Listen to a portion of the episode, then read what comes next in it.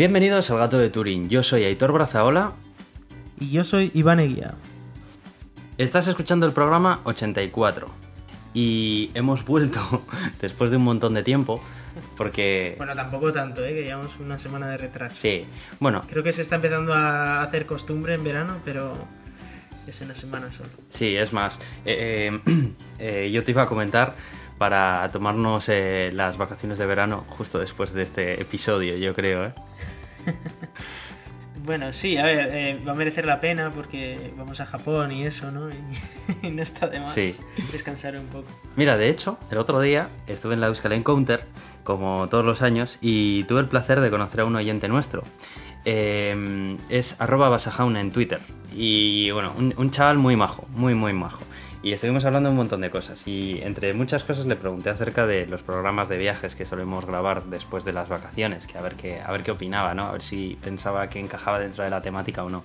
Y me gustó mucho lo que, lo que me dijo, la verdad, porque me, me dijo que le gustaba precisamente porque demostraba que éramos humanos y teníamos una vida, aparte de esto, ¿sabes? Bueno, tampoco tenemos tanta vida a veces, ¿eh? Que que currar, pero sí. Sí, pero... Año no hace daño. Eso es, que, que hacemos otras cosas aparte de esto, ¿no? Y, y es cierto, yo eh, una vez que lo dijo, em, lo pensé y creo que tiene mucha razón. Precisamente los podcasts que más me gustan son aquellos que no tienen una estructura tan rígida, que parecen em, locutores de radio que lo hacen absolutamente todo perfecto y siguen un guion de- dentro de- del programa que, que no sabes si existen fuera de- del programa o se desintegran y solo aparecen de nuevo cuando vuelven a grabar, ¿sabes? Y nada, está, está guay, está guay que, que a la gente le guste eso. Creo que es interesante. Está bien, está bien. Pues eh, imagino que volveremos a hacer otro, ¿no? A la vuelta.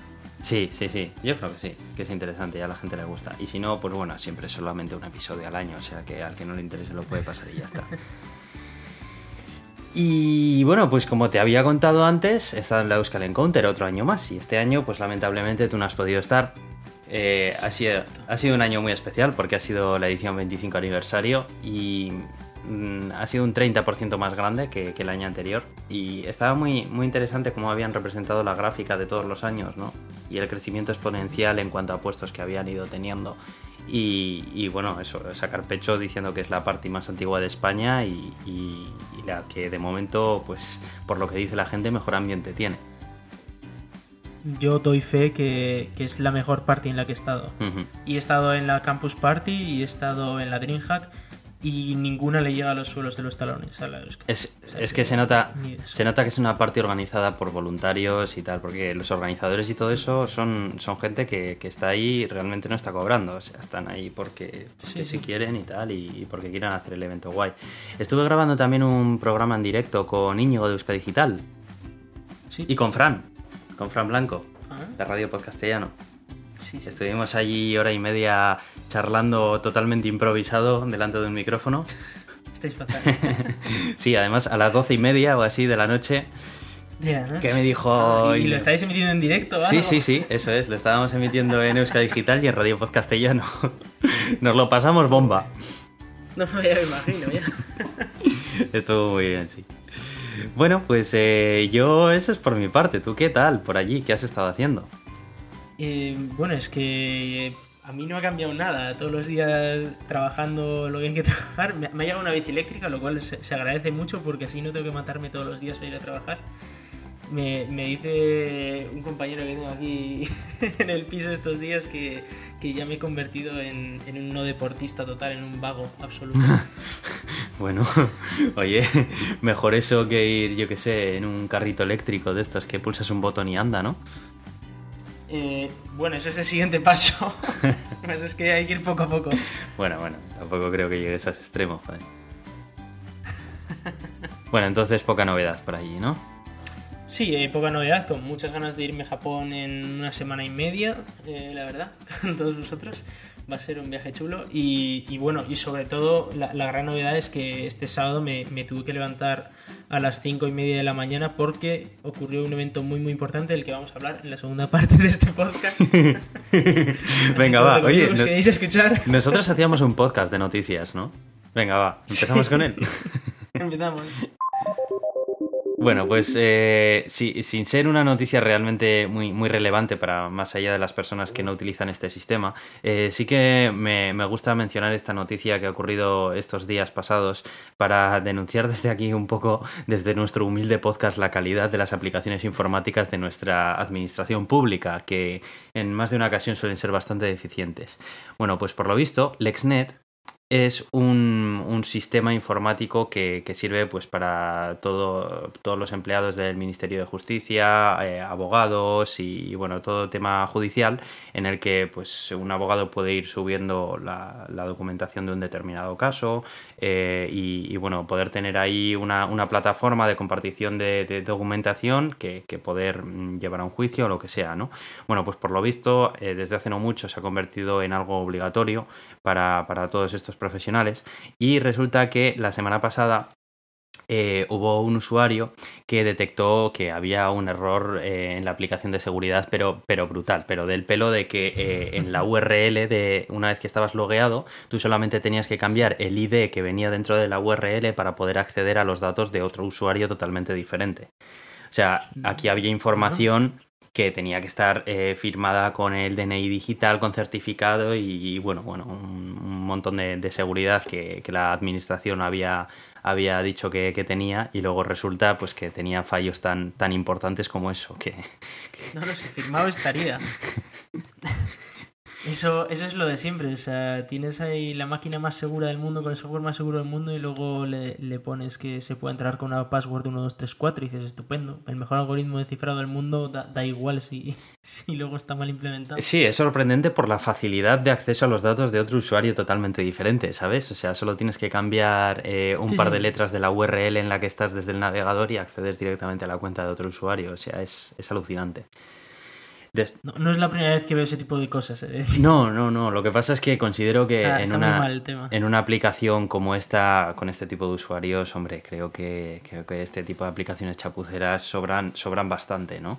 Pero es que lo peor de todo es que después de haberlo denunciado eh, a, las autoridades para que lo corrijan y demás, eh, resulta que vuelve a ocurrir poco más tarde, ¿no? entonces parece ser como que todavía ni siquiera tenían muy claro por dónde iban los tiros. En fin, esto me sirve de ejemplo para mencionar, pues eso, el montón de aplicaciones como el de la seguridad social, las veces que hemos tenido que, utilizarlo, que, bueno, eh, eh, muchas de esas ocasiones eh, utilizar el DNI digital con un lector de esos y la tarjeta y demás, pues muchas veces suponen vamos, que tienes que montar ahí cabo cañaveral por lo menos y luego encima la mitad de las veces ni siquiera funciona porque no estás utilizando Internet Explorer 6. Sí, yo he de decir que eh, suelo usar certificado digital y no el DNI precisamente por estos problemas, porque he de decir que al menos en concreto el de la seguridad social funciona muy bien con certificado digital. Bueno, muy bien, todo lo bien que puede funcionar. A ver, que puedes hacer tus cosas, no, no hay grandes fallos. Y en cambio, pues eso, con, con, DNI la verdad es que es muy complicado montarlo, que si el lector, que si tal, que si cual, es un jaleo importante y que mucha gente ni siquiera estará capacitada para hacerlo. Luego hay otros errores, como pues por ejemplo, hay otros problemas como por ejemplo, si quieres denunciar eh, un bueno, un problema con la ley de protección de datos, eh, pues la página para denunciar eso no funciona. Y de hecho estuve hablando con un responsable y me decían que es que no querían que funcionara porque no querían recibir denuncias, así que pues es, lo que hay. Ahí está el nivel, ahí está el nivel. claro, entonces ese es el problema. Sí, sí, no. Eh, y además eh, también hay otro servicio que, probablemente conozcas aquí en Euskadi que se llama Metaposta, eh, que sirve ah, como, como una especie de, de buzón virtual, ultra seguro, supuestamente. correo raro, sí. que nadie lo ha pedido, pero, pero bueno, en algo había que gastar el dinero. Y el otro día, eh, un amigo mío que esta vez ha ido a la Euskal conmigo, pues estaba intentando sacarse la, tarjeta a través de eso. Y después de la odisea que supone crearte una cuenta en Metaposta, que tienes que hacerlo a, través de, una de estas oficinas de Cacetagunea, que, bueno, para el que no sepa lo que es, es como una especie de, de ciber en el que enseñan a la gente a utilizar internet por aquí por, por Bilbao y alrededores, o a través de tu entidad bancaria.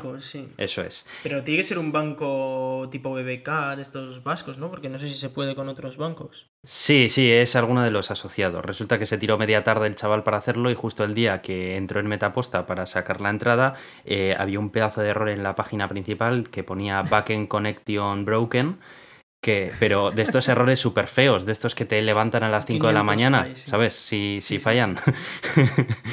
Eh, ahí, pues nada, pues se tiró como un día entero el fallo ahí, ¿sabes? Porque, pues bueno, en fin, eh, la calidad de este tipo de software que, que deja bastante que desear.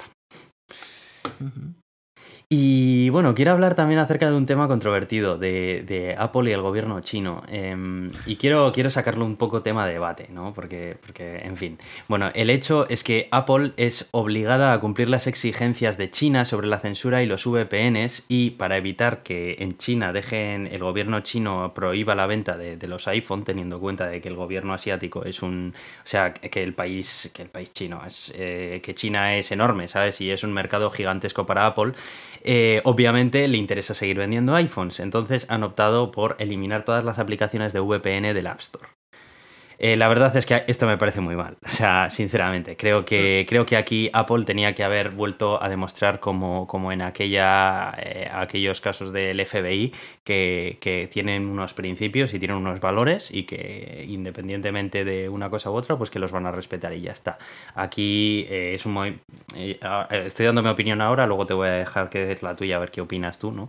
Pero creo que aquí Apple se ha dejado, se ha dejado llevar por las ventas y, y se ha pasado un poco por el forro todos sus, todos sus valores de, de privacidad y, y demás.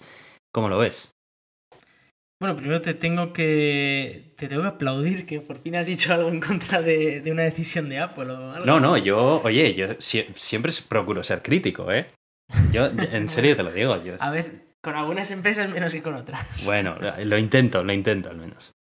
Eh, bueno, por mi parte, eh, sí, claro, la, la idea está por más o menos por los mismos lares que la tuya. Eh, básicamente, Apple ha preferido el dinero que, que los derechos humanos. Pero bueno, eso lo hacen todas las empresas capitalistas, eso en, eso se basa el capitalismo, en, en preferir el capital antes que, que los derechos humanos. Y por esa parte lo entiendo. Además, es una empresa muy de Silicon Valley, que es donde está todo el centro de, de todo este tipo de, de empresas, que es todo por el dinero, ¿no? De, de quien pueda pues sacarse la millonada del siglo y, ya está. Y además, pues Apple con, con la millonada que tiene, pues es lo que es lo que hay, es lo que está habituada y es lo que se debía esperar.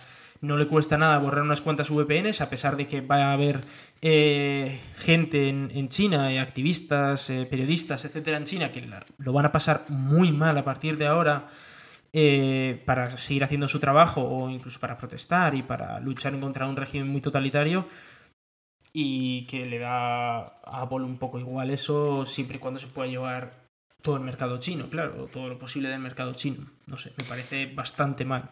De todas maneras, creo que esto es algo bastante de Tim Cook. O sea, yo creo que si Steve Jobs seguiría, eh, creo que no hubiera pasado por el aro. No es la primera vez que le veo yo a Tim Cook eh, tomar decisiones en, en- Apple que benefician más a eh, los ingresos directos que otra cosa. Steve Jobs, yo creo que era diferente. A Steve Jobs le, importaba tres pepinos vender o no vender. El tío hacía sus movidas como él pensaba dentro de su mini mundo, ¿sabes? Que, que muchas veces no tenía nada que ver con el mundo real otras veces pues... Véase los zumitos. Sí, eso es. Y luego también hay que reconocer que otras veces pues el tío tenía una idea y resulta que al final la idea tiraba para adelante y era muy buena. Pero eh, no es la primera vez que yo, desde que está Tim Cook a- al mando de la empresa, le veo pues que escatima, que eh, en el packaging, por ejemplo, de los productos, eh, detalles que tenía antes Apple cuando, cuando te comprabas un iPhone, por ejemplo, pues desde cosas tan chorras como incluirte un cable alargador en el MacBook del, del propio, del propio cargador, que antes siempre te venía el cargador con el cable y luego del cargador sale, mm, digamos que le puedes quitar directamente el enchufe de lo que es el cuadradito del cargador y conectarle un cable alargador por si lo tienes lejos, ¿no? Bueno, pues es- esto es algo que te lo llevan trayendo todos los MacBooks en la caja pues toda la vida, ¿sabes? Hasta que, hasta que me compré el último MacBook que no venía, ¿sabes? O sea, si lo querías comprar, por tu parte. Eh, en el iPhone Sí, también... bueno, esto está, se, se- se camufla dentro de este movimiento de todo adaptadores, todo cablecitos y que parece que Apple vende más cablecitos y adaptadores que, que productos con su hecho y derecho. Sí, sí, no sé, yo ya te digo, a ver, eso era un ejemplo, realmente no, no es algo determinante, ¿no? Pero como ese, se me, me viene a la cabeza ahora muchos otros más, movimientos pequeños que ha estado haciendo Apple en... eh, Como mismamente la estrategia continuista que ha seguido el iPhone desde, desde Steve Jobs, ¿sabes? Que, que prácticamente ha sido una evolución sobre la evolución sobre la evolución, que no realmente no ha sido nada que digas, no sé, o sea, como enfocado a seguir exprimiendo un poco lo que ya existe. No sé, mm, yo la verdad es que mm, cada vez me gusta menos Tim Cook. Eh, al principio le daba un poco también el beneficio de la duda, ¿no? Pues por la cosa de que, oye, bueno, vamos a dejarle, el hombre acaba de agarrar esto, es, es un buque muy grande de dirigir y tal. Pero creo que es un directivo diferente que está más enfocado a, ganar beneficios que directamente hacer un producto que llame la atención por sí mismo. En fin. No sé, ahí me he hecho una disertación guapa acerca de esto, pero bueno, eh, eso es eh, más o menos lo que pienso. Sí, eh, decir que, bueno, VPNs, como también ha dicho la propia Apple, siguen existiendo, que se pueden conseguir por otros canales, se puede hacer a ellos por otros canales que no es la Apple Store, pero ya te tienes que buscar mucho más la vida. Y bueno, vamos a hablar de un triunfo de Steve Jobs, porque esto realmente se le debe también bastante a, a este hombre, y es Flash.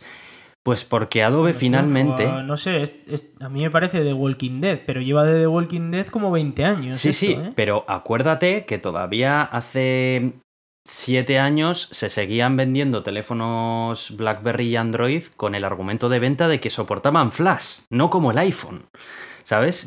Y, bueno, sí. y desde el primer momento, eh, aquellas cartas públicas que, que- que- que sacaba Steve Jobs criticando eh, la tecnología Flash a diestro y siniestro y, y la gente se llevaba las manos a la cabeza. Había como, había como guerras de facciones, ¿no? Los pro Flash y los, y los anti Flash.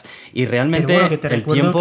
que Flash a día de hoy se sigue usando en muchísimas páginas. O sea, no hay más que ver eh, empresas televisivas, por ejemplo, españolas. Se me ocurre a 3 Media que requiere Flash Sí, para reproducir sí, sus por contenidos. desgracia es así, pero son cada vez menos. Y realmente, como has dicho tú al principio, Flash es un zombie desde hace ya bastante tiempo. Desde el momento en el que se quedó fuera del iPhone, ahí ya fue el declive. O sea, ahí fue cuando ya empezaron los dispositivos móviles a, a darse cuenta de que el rendimiento de Flash en un móvil, si ya en un escritorio era malo, en un móvil era peor, porque los recursos Bueno, de un mira móvil lo que eran muy hicieron malos. con Java, ¿eh? Dices, oh, Java va muy lento porque requiere una máquina virtual y tal. Y lo que hicieron fue meter los bytecodes directamente en hardware. O sea que no sé qué es peor, ¿eh? Sí, bueno, pero a ver, Flash realmente tampoco podía optar por una solución de ese tipo y al final Flash Ya, ya. estaba abocado al fracaso, realmente.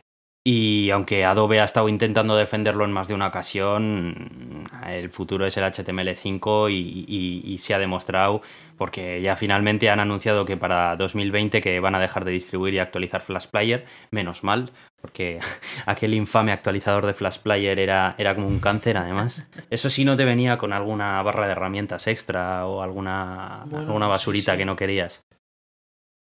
Y sí, ¿Quién, quién no tenía como 20 barras, ¿no? En el navegador. pues, pues muchos usuarios, por desgracia, sí. Y claro, el tema es que, eh, ¿qué ocurre cuando desaparece una tecnología que, como hemos hablado, por desgracia, está extendida a lo largo y ancho de toda la web, aunque no nos guste reconocerlo? Pues que, claro, va a haber muchas partes de la web que se van a quedar como código oscuro, como código que puede, que, que puede provocar fallos y, la, y, y ser difícilmente mantenible, ¿no? En, en aplicaciones y así provoque. que no se O pueden. sea, esa, esa gente después de 20 años no se merece ya. Ya, ya. ayuda.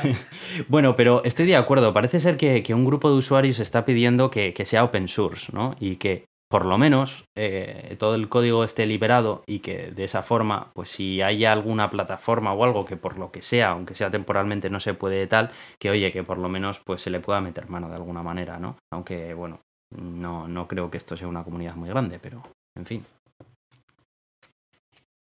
Si quieres te doy mi opinión. Dale, dale, venga, dale. Yo soy eh, una persona que le encanta el software libre, que eh, prácticamente todo lo que programo es software libre eh, y que bueno, estoy totalmente a favor del software libre, de todas las ideas que, que trae detrás, de bueno, pues todo lo que viene detrás del software libre.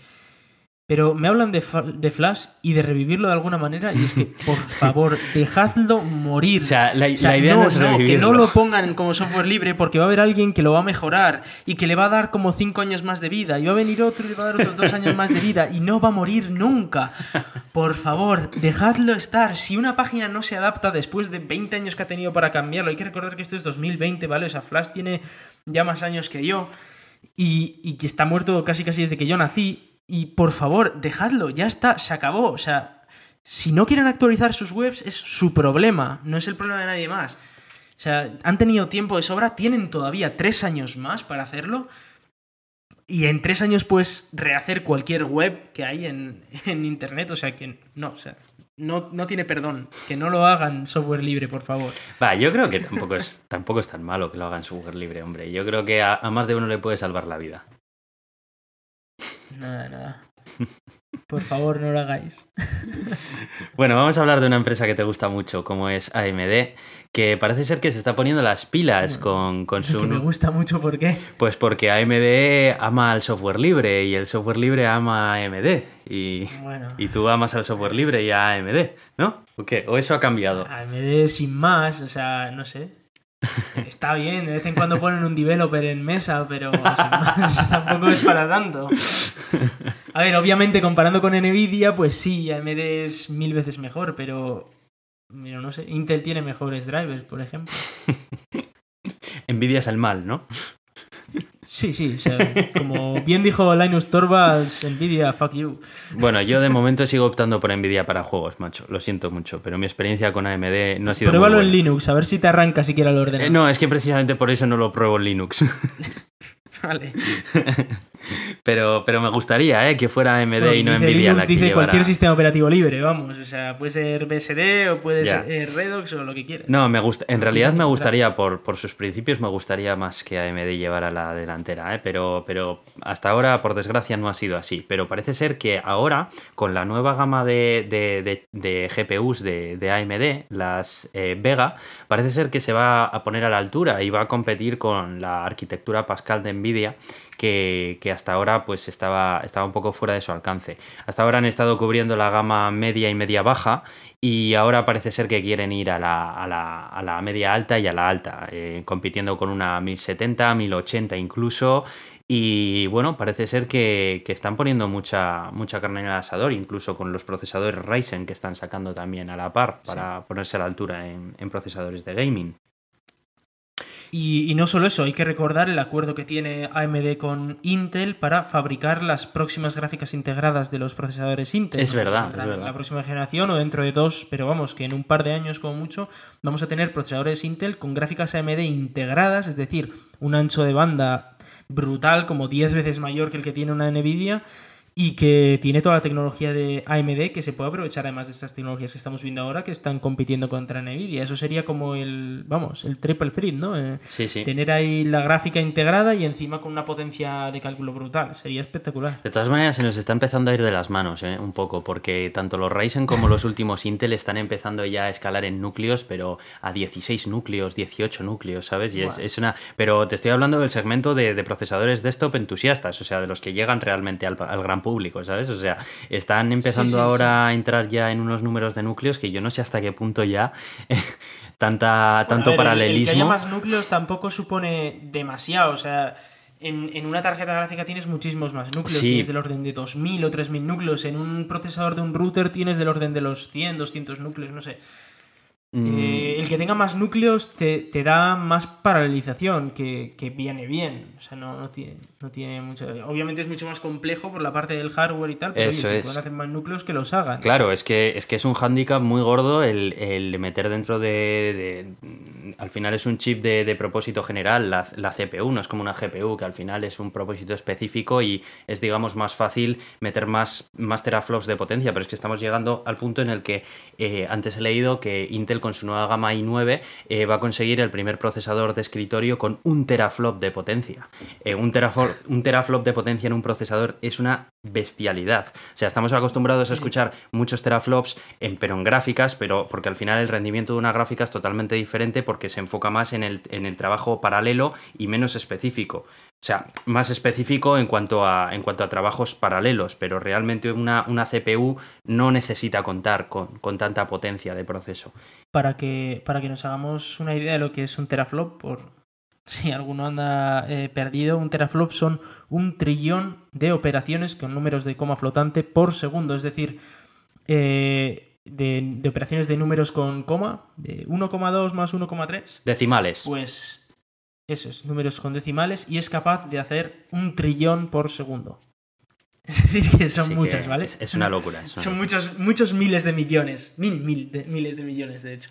De todas maneras está guay, me gusta esto, que haya, que haya competencia y que ahora los dos, porque llevaban muchísimo tiempo en su letargo, ¿no? Llevábamos eh, mogollón de tiempo con, con procesadores de, de 4 y 6 núcleos que, a ver, que dan un rendimiento muy, muy bueno, eh, en muchas ocasiones mucho más de lo que necesitamos, incluso los usuarios que jugamos al ordenador y tal, pero no está bien que se estanquen, ¿sabes? Y, y en, en, esta última generación, tanto AMD como Nvidia, AMD ha despertado, ha dicho, estoy yo aquí y te voy a plantar la cara ya por fin, Intel, y Intel ya pues se ha visto obligada a sacar de la nevera pues todo lo que tenía, que todo el arsenal que tenía y ahora están en plena guerra. Así que bueno, yo voy a seguir sí, un poco AMD de cerca esto. ha hecho un cambio brutal, o sea, está Sí, sí, ahora en tarjetas gráficas casi casi a la par que Nvidia en cuanto a procesamiento y en, y en procesadores casi casi a la par que Intel, o sea, que Sí, ojo, sí, ¿eh? sí, sí. Han pegado un salto todo, brutal.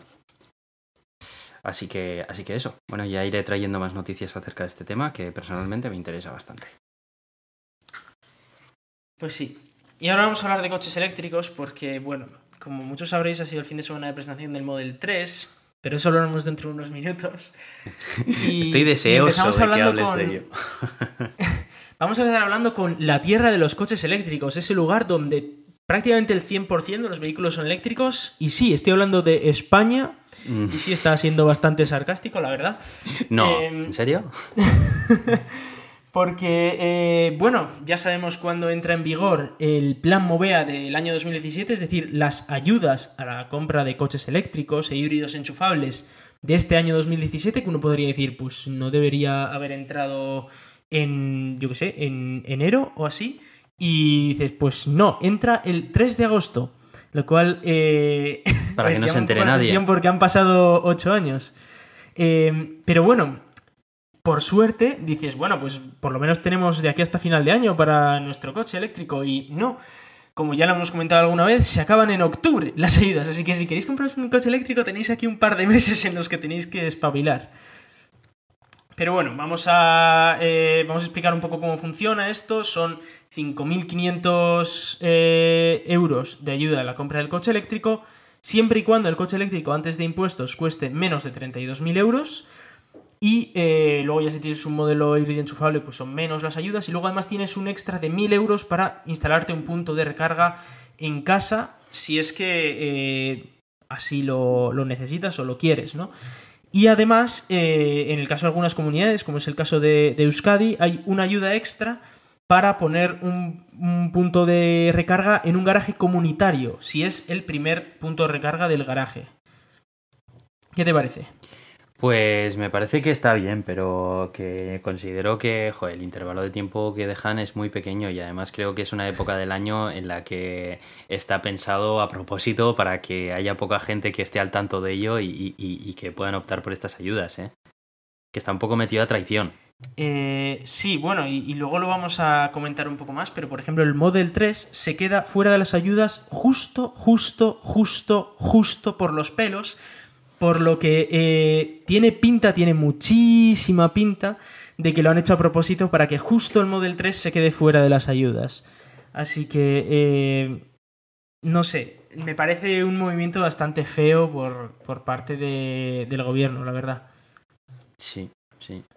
Pero bueno. Bueno, al menos por lo menos hay algún tipo de ayuda. Oye. Que sí, ya, bueno, pero es que lo comparas, por ejemplo, con. Lo comparas, por ejemplo, con Francia, que es donde estoy yo, que son 6.000 euros de ayuda a la compra del coche eléctrico, independientemente de su precio, y que además van desde el 1 de enero hasta el 31 de diciembre, y además tienes otras ayudas, como por ejemplo 200 euros si te compras una bici eléctrica y cosas así, que hombre, pues es que comparando con España es bastante cachondeo. Ya. Ya, bueno. Pero bueno, seguimos hablando de, de coches eléctricos y es que resulta que apenas dos días después de que Tesla presentara su Model 3, ha salido la noticia de que Audi afronta recortes de 10.000 millones de euros en su sección de combustión para meter todo ese dinero en coches eléctricos. Es decir, eh, parece que alguno tiene los huevos de corbata. Aquí. Sí, sí, sí, sí. Es que. 10.000 mm, millones, ojo, ¿eh? Después de. Estos son los que hicieron el anuncio de Musk Huff, ¿sabes? Aquel famoso anuncio de que llamaba directamente a Elon Musk. No, no, no conocía aquello, lo estoy viendo ahora en la, en la foto, la, imagen. Qué fuerte. Audi tiene, tiene un coche eléctrico, el Audi e-tron, y, lo vendieron poniendo un anuncio de Musk Hub, que es como, venga. pues eh, me parece genial, la verdad, porque Audi eh, es una marca que a mí personalmente me encanta. Yo ya sé que he hecho pestes del grupo Volkswagen en general, pero... Pero eh, el grupo Volkswagen, eh, no te creas que, es el malo de la película y prácticamente todas las otras marcas de vehículos están también haciendo esto. Lo que pasa que es al que les han pillado, ¿sabes? Realmente. Pero bueno, independientemente de toda esta polémica. más. Ha caído Mercedes también, ha caído Porsche, ha caído un montón de peña. Hmm. Eh, independientemente de esa polémica, eh, a mí me gustan muchísimo los coches del grupo Bach. Creo que tienen una calidad en cuanto a acabados, eh, mecánica y de todo que, son brutales. Y me encanta que, una marca como Audi, que de todas las del grupo Volkswagen es de las que más me gustan por, su, por su estética y coches y demás, se, se, pase a... Por su precio imagino que no tanto, ¿no? Hombre, pues eh, es un Audi, ya sabes lo que estás pagando, ¿no? Pero también es cierto que, los coches Audi, cuando te montas en uno de ellos, eh, se nota dónde está el dinero, ¿sabes? O sea, no es algo que, que, estés pagando nada más que una marca, no, sí, bueno, estás pagando también una calidad eh, brutal eh, en uno de estos coches. Bueno, pues me encanta que una marca como Audi se pase al mundo eléctrico, se dé cuenta de que el futuro no está en la combustión y, eh, es una marca que además siempre se ha caracterizado por sus diseños futuristas en cuanto a sus, sus coches y así. Y creo que es una marca a la que le pega muchísimo todo el tema eléctrico. Así que yo, por mí, creo que aunque le hayan cortado la cabeza a más de uno dentro de Audi, es un win para lo que es la empresa en general y bueno, esperemos a ver si realmente le pueden plantar cara a Elon Musk, que es lo que hace falta, ¿no? Que empiecen a, competir realmente. tiene pinta, al menos, con, este coche, o al menos no al Model 3, ¿no? Porque este Audi parece que va a ser un coche de muy alta gama, eh, que no, que va a salir por bastante dinero, etcétera. Y, bueno, y que todavía le queda también un tiempo para, salir, ¿no? Eh, esto se, se une también a la noticia de que Mercedes ha cancelado su coche eléctrico. Eh, que por visto desde mi punto de vista, yo creo que es que cuando salió el Model 3 eh, le ha superado en tanto al modelo eléctrico de, Mercedes que igual estaban haciendo un coche mucho más caro y mucho peor que directamente han dicho cancela ese proyecto y ponte a hacer uno nuevo porque no tiene mucho sentido. Pues es lo que yo quiero pensar porque porque sería, mm, vamos, sería terrible si Mercedes ya no fuera a fabricar coches eléctricos, sobre todo ahora que se ha metido en la Fórmula E, que es esta Fórmula 1 eléctrica, ¿no? Que es, se ha metido directamente en Mercedes cuando no tiene coches eléctricos y no se me, me sorprendería que lo dejara de lado. Pero bueno. Sí, y, bueno, eh, a esto se ha unido también Jaguar, ¿no? que también va a sacar su coche eléctrico. Nissan tiene la novedad del nuevo coche eléctrico el 6 de septiembre. Y Fiat, que parecía que hace poco dijo, dijo el presidente de Fiat que esto el coche eléctrico no tenía ningún futuro, hace apenas un par de años. Sí, y Porque madre eso es. Y ahora resulta que han cambiado y han dicho que la mitad de su flota va a ser eléctrica para 2022 y que en dos años van a sacar un rival para el Model S de Tesla. Además ya es muy gracioso porque ya no es en plan vamos a sacar un coche eléctrico, es vamos a rivalizar contra Tesla, todos a por Tesla, ¿no? Es muy, muy gracioso. La sí, sí, está, está claro y no se esfuerzan en ocultar que realmente Tesla está suponiendo un catalizador en la industria de, los vehículos eléctricos. Es así. Y, es, y, es, innegable. Las propias marcas en sus comunicados oficiales eh, lo hacen patente, ¿no? O sea, sin ir más lejos, esta, esta publicidad de la que hablabas antes de, de Audi eh, es que va, directamente a, por Elon Musk y Tesla. O sea, es algo que, ya es una evidencia, vaya. Pues sí, pues sí. Y bueno, pues vamos a hablar de la joya de la corona, de ese coche que culmina el plan maestro parte 1 de Elon Musk, que, se presentó este sábado, el Tesla Model 3. Y bueno, toca, toca hablar de él y yo creo que nos va a dar para, para el resto del podcast ya, porque eh, hay, hay mucho de lo que hablar. Eh, Venga, vamos venga, a recordar empieza. un poco. Sí, vamos a recordar un poco eh, de dónde viene todo esto del Model 3. Eh, esto viene de que pues, hace ya como seis años, me parece, Elon Musk presentaba un, un plan, el que él llamaba el Master Plan de Tesla, ¿no? Eh, que explicaba cómo iba a conseguir la misión, ¿no? Eh, de. La misión de Tesla, que es acelerar eh, la transición hacia un futuro sostenible, ¿no? Y. Y bueno, esto eh, lo puso como Master Plan parte 1, es decir, iba a haber nuevos, nuevas partes, de hecho la parte 2 ya ha salido, hace ya un año, año y medio, y, y claro, la- ¿qué, era, qué era la parte 1? Pues la parte 1 la idea era primero sacar un coche eh, muy bonito, es decir, un coche eléctrico que no fuera un carrito de golf, un coche que fuera una pasada, que fuera muy muy rápido, que pudieras andar bastantes kilómetros con él, pero claro, que iba a ser muy caro. Eh, le llamaron el Tesla Roadster. Además, eh, se basaron en el Lotus Elise para, para hacerlo, de manera que demostraban que, que podía ser tan chulo como un coche de gasolina, que no tenía que ser un carrito de golf, y que podía ser más rápido que un coche de gasolina. Segundo punto del plan, usar el dinero que se gana con, con ese coche para crear un coche de algo más de calado, de, de que pueda llevar- llegar a más gente, porque hay que recordar que el Roadster creo que solo se fabrican en como 2.000 unidades. Era solo pues eso, para conseguir el dinero inicial, ¿no? Pero luego querían sacar otro coche que llegara más gente, que también fuera premium, pero que ya fuera un coche hecho 100% para ser eléctrico y que fuera un coche claramente de los mejores del mundo, ¿vale? A un precio razonable, etcétera. Y es donde sacaron el Model S. La- el siguiente paso, ¿cuál era? Sacar un coche que fuera de masas. Antes de eso sacaron el Model X, que era como el Model S, pero de la versión SV para, para que pudiera ir a otro mercado también. Pero finalmente tenía que llegar ese coche de masas. Esto no significa que sea un coche para todo el mundo, significa que en vez de ser un coche para 50.000 personas, ¿vale? Sea un coche para millones de personas. No significa que todo el mundo se va a poder permitir este coche, pero significa que mucha, mucha gente se va a poder permitir en este coche, de manera que las posibilidades de, de avanzar hacia un futuro sostenible eran mucho más altas. Este coche era el Model 3, un coche que, ya desde el principio pues, tenía esa idea ¿no? de, ser asequible para todo el mundo posible, pero obviamente sabiendo que mucha gente no iba a poder comprarlo. Hay que recordar que Tesla parece ser que sí que se quiere centrar en el, en el tema de los modelos de lujo o de, o de bastante alta gama, ¿no? ¿Y a dónde ha llegado esto? Pues ha llegado a que el año pasado, en marzo, se presentó el, el Model 3. Era un coche muy bonito, mm, más pequeño que el Model S, que la verdad es que el Model S para un mercado europeo, por ejemplo, es enorme, es gigantesco, es un coche de 5 metros de largo y 2 metros de ancho, es, enorme. Eh, y se presentó uno que era más pequeño, pero tampoco dieron muchos más datos, más allá de que iba a ser muy seguro, de que iba a tener piloto automático y esas cosas, pero vale, sí, eh, no se dieron muchos datos. Se dio un dato, el precio, el precio mínimo, el de, el de base, que eran 35 mil dólares. Y ahí, pues claro, mucha gente dijo, ostras, pues un coche chulo de Tesla por 35.000, hay que recordar que el Model S anda por el orden de los 80.000, pues hombre, era ya un precio razonable, ¿eh? un precio muy a tener en cuenta. Eh, no se supo nada más, se, se cambió el autopilot, se, se pasó de- del piloto automático de Mobileye al nuevo propietario de Tesla, eh, diciendo que el Model 3 también iba a tener este nuevo sistema de cámaras alrededor de todo el vehículo, etcétera pero no se supo nada más hasta este año. Muy poquitas cosas que las hemos ido contando aquí, pero muy, cosas muy contadas.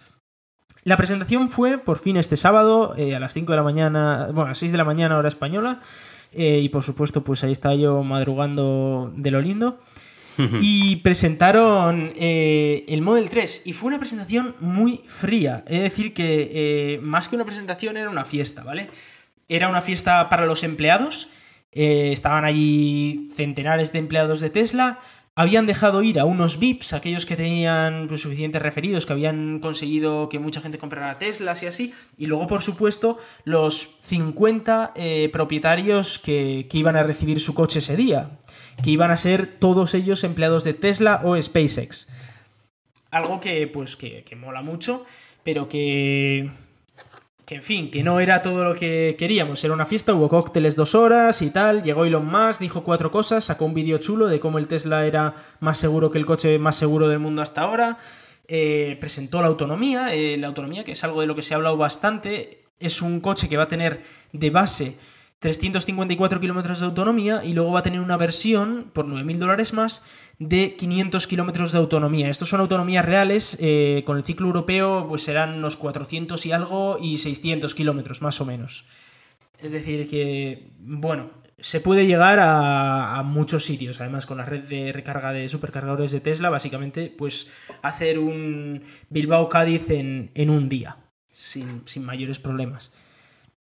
Entonces, eh, claro, pero quedan mil, cosas por, presentar y dado que no era una presentación del propio coche, como luego se supo, porque eh, ya lo dijo Elon Musk, él no quiere vender este coche porque ya tiene más de medio millón de reservas y no pueden fabricar tantos coches, o al menos la suficiente velocidad, dejaron que todas estas novedades salieran a la web, pues poco a poco a lo largo del día, eh, mediante filtraciones y mediante directamente actualizaciones de la propia web.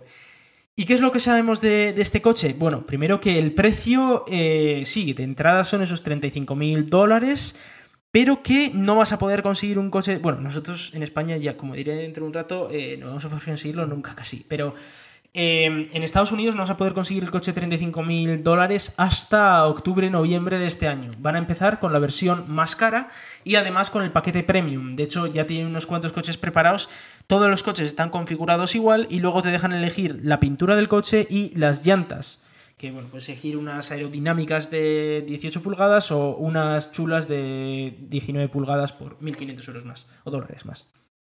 Y eh, luego está el, detalle de, los, de todo el acabado premium, que es que va a tener todo un cristal por encima del coche para que puedas pues, ver el cielo y esas cosas. Eh, tiene materiales muchísimo, con muchísima más calidad. Eh, tienes pues reposa, móviles y cosas de esas que, bueno, que vienen bien y tal. Y luego te dejan elegir, por supuesto, el software, pues activar el piloto automático y esas cosas. Eh, hasta octubre o noviembre solo se van a vender coches a empleados de Tesla y SpaceX con la idea de primero eh, agradecer su trabajo y esas cosas y segundo de que si hay algún fallo pues que mejor que se enteren ellos tendrán unas cláusulas de confidencialidad brutales y, por y bueno si hay algún fallo pues es más fácil siempre arreglarlo dentro de casa que no que le llegue a un, a un cliente final ¿no? el, el fallo y, bueno, eh, empezaron a salir esas especificaciones, ¿no? Y, voy a comentarlas un poco. Es un coche que acelera de 0 a 100 en 5,6 segundos en su, en su versión más lenta y en 5,1 mm. segundos en su versión de más rango. La versión performance, la, la super tocha esta, eh, dicen que va a salir a mediados del año que viene y no se, no se tienen datos. Pero visto lo visto eh, en otros, en el Model S, por ejemplo, es probable que la performance baje de los 4 segundos de aceleración de 0 a 100 y por supuesto costará sus 15.000, 20.000 dólares extra. Eh, más allá de eso, esa batería extra de, que te da esos 150 kilómetros más eh, cuesta 9.000 dólares. Eh, es bastante dinero. no se esperaba que fuera tanto, pero es bastante. El piloto automático y la conducción autónoma, para cuando llegue, ¿no? Allá por 2020 o así, Em, no han bajado de precio del, Model S, lo cual llama mucho la atención porque un software tú lo programas para vender 100.000 coches al año y si luego ese mismo software está en 500.000 coches, debería ser 5 veces más barato. Pero no, parece ser que de momento al menos no. Igual es ahora que están justo empezando y lo bajan de precio en un año o en dos años cuando efectivamente tengan esa producción de 500.000 coches al año, ¿no? Em, aún así llama bastante la atención. Luego, eh, están pues esos pequeños detalles, ¿no? Que, solo tiene una pantalla en el centro, no tiene, no tiene velocímetro ni nada en, la parte delantera del coche, solo tiene la pantalla. Es decir, que, decir que la pantalla está movida un poco hacia arriba y hacia la izquierda y tal, y se ve bien, eh, por lo que he visto de gente que lo ha probado y tal. Dicen que estupendo. Y, que bueno, por lo demás, pues, pues es un coche de muy, buenas, muy buenos acabados, muy buenas prestaciones y que es bastante caro para España, como mucha gente lo ha notado. Y es que esos 35.000 dólares que la gente decía, oh, pues bueno, son 35.000 dólares, que al cambio salen unos 30.000 euros, bueno, es un coche caro, pero bueno, sin más. no son 30.000 euros, ¿vale? No es un coche de 30.000 euros. En España, eh, yo a ver, me he hecho mis, mis cálculos y eh, primero hay que pagar unos aranceles de importación que pueden llegar perfectamente al 10%. Eh, y luego aparte hay que pagar el IVA que no está incluido en, en el precio. Esto coloca la versión base del Tesla Model 3 entre los 40.000 y los 41.000 euros, que ya no es un coche tan barato, ¿vale? Y eso es pelado, sin cambiarle ni las ruedas. eh, a la mínima que, que, le quieras poner, pues yo qué sé, la pintura, eh, la batería nueva y, y, unas ruedas un poco más molonas, pues se te va, se te va muchísimo el precio. Es decir, es un coche de masas, pero no de todas las masas. Claro, es de, esa es de la las cosa. masas que se pueden permitir un Audi A6. Eso es. Eh, para que nos hagamos una idea, además hay que tener en cuenta que esto está fuera de las ayudas de España, por lo que comentaba antes, de que lo han dejado justo mil euros por debajo de lo que entraría en las ayudas. Eh, entonces, si por ejemplo, lo que he dicho, ¿no? Ponerle la batería más grande, eh, cambiarle la pintura y ponerle las llantas chachis, eh, sin autopiloto ni nada, ya te sube el precio a 54.000 euros en España, ¿vale? Para compararlo, por ejemplo, en Francia ese mismo acabado te saldría por 47.000 euros. Es decir, es, es, una diferencia de 7.000 euros, ¿vale? Entre España y Francia. Es, es mucho dinero. Solo pues por el tema de las ayudas y el IVA. Es bastante diferencia. Pero claro, si ya empiezas con el paquete premium, con el autopiloto, con no sé qué, tal, bueno, pues se, se, va, se va de las manos muy, muy rápido. Eh, lo que comentaba, por ejemplo, de, con, con Dual Moto, no, perdón, con eh, Premium, Autopilot y demás, eh, se te va el precio en España a los 70.000 euros, ¿vale? Ya es un coche carísimo eh, que, muchísima gente no, no lo puede comprar. Y ya si quieres el doble motor, ¿no? Para tener un poco más de rango y esas cosas y, que salga mejor en nieve, aunque en España tampoco es que nieve mucho, se te va a los 75.000 y si ya quieres la versión performance esta, pues se te va a los 91.000 euros, ¿vale? Es, es un coche de gama alta.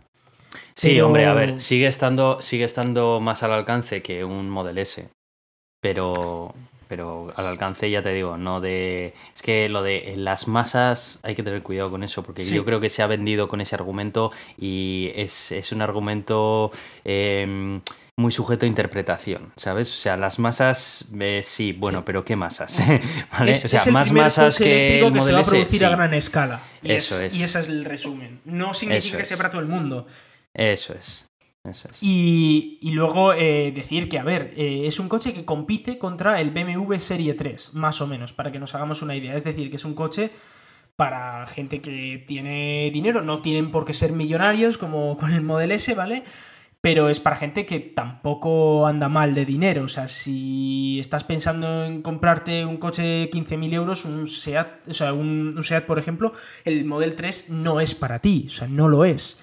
Eh, si estás pensando en comprarte un BMW Serie 3, pues igual sí, igual te lo puedes plantear, porque de hecho, eh, como, como, vamos a poner en los links, se han hecho muchas comparativas, muchas esto, y, se ve que es superior a, al Model 3, a incluso a algunos Jaguar, a muchos Mercedes, a Lexus, a Audis. Es superior en muchísimos aspectos. Eh, eh, acelera más rápido, tiene más maletero, tiene menor precio y, y, bueno, en general, pues eso, y luego lo que te ahorras en, en, en electricidad. Sobre el maletero se ha hablado mucho porque, claro, lo vendían como... O sea, han hablado que el Tesla Model 3 tiene entre los dos maleteros 15 pies cúbicos. Lo que pasa es que la medición que se hace en, en Estados Unidos con lo que hace, les hace en Europa es distinta, entonces 15 pies, cúbicos no se puede traducir directamente. Eh, y la traducción literal sería unos 500 litros entre los dos maleteros. Y uno de ellos será de entre, entre unos 70 y 100 litros. Es decir, que en el maletero trasero tendrás al menos 400 litros de, de maletero. Y luego tendrás el maletero delantero, por supuesto. Y luego estaba la boca del maletero trasero, que claro, tiene boca de sedán, entonces pues eh, no, no, tienes ahí un portón para meter, yo que sé, una tele, sí, pero igual no, no sé, una tabla de surf o yo que sé, no sé lo que la gente mete en su coche, pero la gente está un poco picada diciendo, oh, es Sigue siendo un coche grande. No entra eh, una silla de ruedas o yo que sé, y bueno, pues, pues no. Al menos en dimensiones externas sí que sigue siendo un coche grande. Sí, sí, es a un pesar coche que grande, es más un pequeño, coche que o sea, 470 se, de largo. Se sigue ¿vale? notando que es un coche diseñado en los Estados Unidos, con los Sí, sí, estándares de tamaño de los Estados Unidos en cuanto a vehículos. Sí, sí, a ver, he de decir que ellos lo venden como coche pequeño, pero a ver, es un coche de 4,70 de, de largo eh, y de ancho casi 2 metros, es decir, es un coche Sí. grande. Es una berlina en toda regla europea en cuanto Sí, sí, a, tamaño. O sea, podrías compararlo perfectamente con un A4 o con un Passat de tamaño que ahí, ahí andarán. Exacto. Y, y bueno, eh, el ahorro de combustible, más o menos a cuánto sale, pues bueno, eh, si, el, si la carga la haces en casa, que es lo que deberías de hacer de, uso normal a diario, ¿vale? O sea, si igual vas a hacer un viaje largo no, pero para, para el día a día deberías cargarlo en casa, el coste es de aproximadamente un, algo más de un euro a los 100 kilómetros, un euro 10, un euro 20 a los 100 kilómetros. Comparando con, por ejemplo, el híbrido que tengo yo, que son entre 6 y 7 euros a los 100 kilómetros, pues esto es casi 7 veces más barato que, que un híbrido, ¿vale? Lo cual se nota mucho la diferencia. Es verdad que en casa pues tarda en cargarse eh, unas... O sea, tarda en cargar lo suficiente para el día a día unas 5 horas, ¿vale? Es decir, que lo tienes que dejar a la noche cargando. Pero bueno, como el móvil, o sea, tampoco pasa nada. Eh, para que nos hagamos una idea, al día podrías cargar en casa unos 200 kilómetros, ¿vale? Es decir, que si tu día a día es de menos de 200 kilómetros, lo puedes cargar de manera normal en casa sin, sin ningún tipo de problema. Si haces más de 200 kilómetros al día, pues igual de vez en cuando le tienes que meter un chute de, de, de supercharger. Podría ser. Pero bueno. Mm. El- la carga en supercharger aún así es a mitad de precio que la gasolina, más o menos. Así que, pues, para que os hagáis una idea, os ahorraréis la mitad incluso cargando todos los días en, en supercargadores estos que te lo cargan en una hora, ¿vale?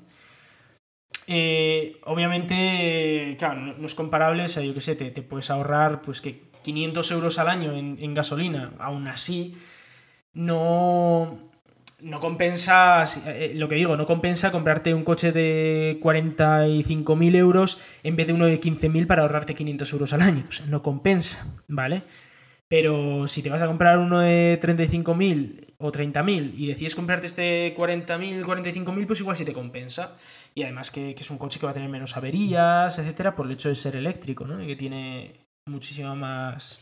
eh, bueno, tiene muchísimos menos problemas. Y eh, luego está la, el tema de la garantía, que son 8 años y un. O sea, para, para el motor son 8 años, independientemente del número de kilómetros, y para la batería son 8 años y hasta eh, 170.000 kilómetros, si no me equivoco, en la versión más de acceso. Y en la versión de largo rango es hasta 200.000 kilómetros de, de en, esos, en esos 8 años, ¿no? Lo cual, bueno, pues si lo usas de una manera habitual, a no ser que todos los días te, te hagas 600 kilómetros, pues yo creo que es más que suficiente, ¿no? Eh, obviamente, pues si todos los días estás haciéndote 600 kilómetros, pues probablemente no sea el coche para ti. Pero bueno, no, no todo el mundo hace eso, ¿no?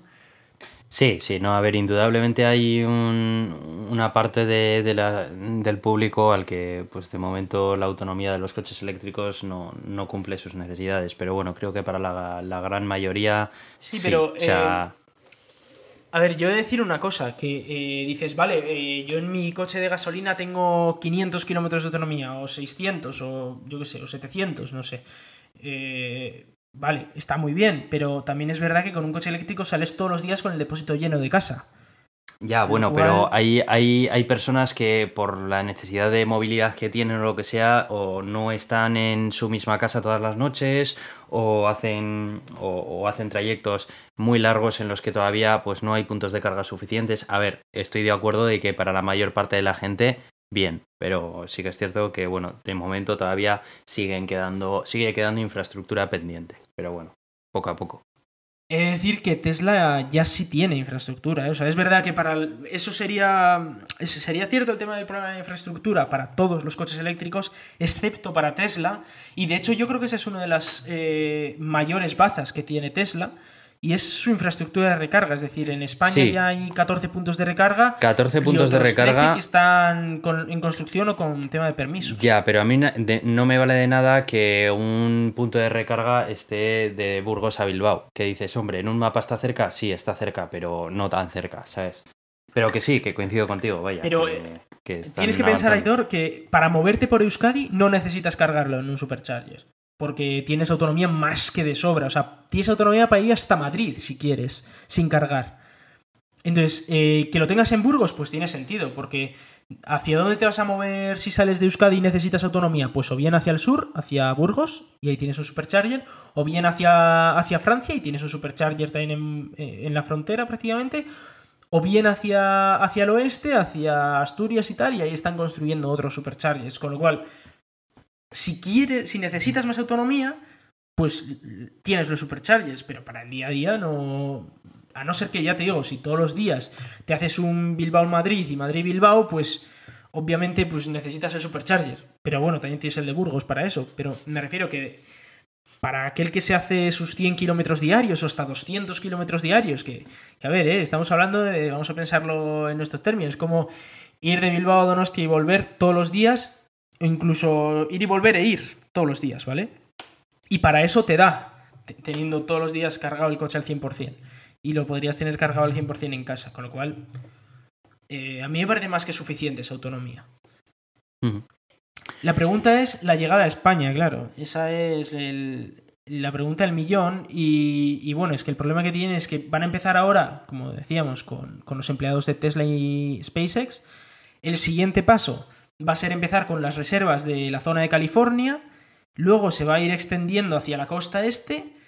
Y se cree que va a dar el salto a Europa a finales de 2018, a finales del año que viene. Es decir, que queda eh, un año para que el- aquellos que reservaron el coche hace un año y medio eh, puedan reservar su coche y puedan, o puedan pedir su coche. Así que va a tocar esperar en España, eh, en toda Europa realmente, muchísimo. Y eso es siempre y cuando todo vaya a la perfección. Como dijo Elon Musk, esto va a ser production hell el infierno de la producción, porque necesitan escalar la producción, multiplicarla por 5 en apenas 12 meses. Es que es un tema complicado, ¿vale? Puh. En fin. Bueno, pues eh, si te parece, vamos a ir cerrando el episodio de hoy. Creo que ha sido bastante, bastante completo y hemos dado una cobertura eh, bastante completa también al evento de- del Tesla Model 3. Y creo que, bueno, todos aquellos que estéis interesados en, en la marca y concretamente en adquirir uno de estos modelos, pues, pues que, os, que os habrá venido bien todas las explicaciones que nos ha dado Iván, que han sido bastante completas. Eh, Bueno, esto se acaba aquí y no sabemos cuándo vamos a volver, ¿verdad? Porque Bueno, nos yo tengo esperanzas de, que sea en septiembre, Aitor. Sí, sí, bueno, quiero decir que no sabemos dentro de lo que es eh, lo que queda de verano, pues yo Sí, es que sí. no me arriesgaría a prometer nada. Sería en plan, mm, no lo sabemos. Si pillamos una, una franja de tiempo que nos pille bien, guay. Y si no, pues nada, nos vemos en el siguiente episodio que será eh, volviendo de, de- de verano, en el que intentaremos contar lo, lo más interesante que hayamos visto por allí, por, por tierras niponas, que va a ser un viaje súper chulo. Sí, sí, vamos a ir a Japón y vamos a pasar por Hiroshima y al paso que vamos igual también nos cae una bomba atómica, o sea que igual tenemos la experiencia Sí. Fuegos artificiales, en fin. Bueno, pues eh, nada más, vamos a recordar dónde nos podéis escuchar y es en Euska Digital los jueves a las 7 de la tarde y la repetición los domingos a la misma hora, en Radio Podcastellano allí cuando vayamos saliendo dentro de la parrilla. Ahora también formamos parte de la comunidad de ciencia creativa Escenio, de la Cátedra de Cultura Científica de la Universidad del País Vasco. Y por supuesto nos podéis escuchar tanto en iTunes como en iVoox, donde agradecemos que nos pongáis vuestras reseñas que nos ayudarán a, a salir en portada. Eh, nos podéis em- enviar cualquier email a elgatodeturin.gmail.com y mandaro- mandarnos cualquier comentario a nuestro Twitter en arroba elgato de Turing. Tenemos una página en Facebook que entramos a ella una vez cada dos meses. Y nada más, yo soy Aitor, arroba cronosnhz en Twitter. Y yo soy Iván, arroba Razican en Twitter. Muchas gracias y hasta pronto.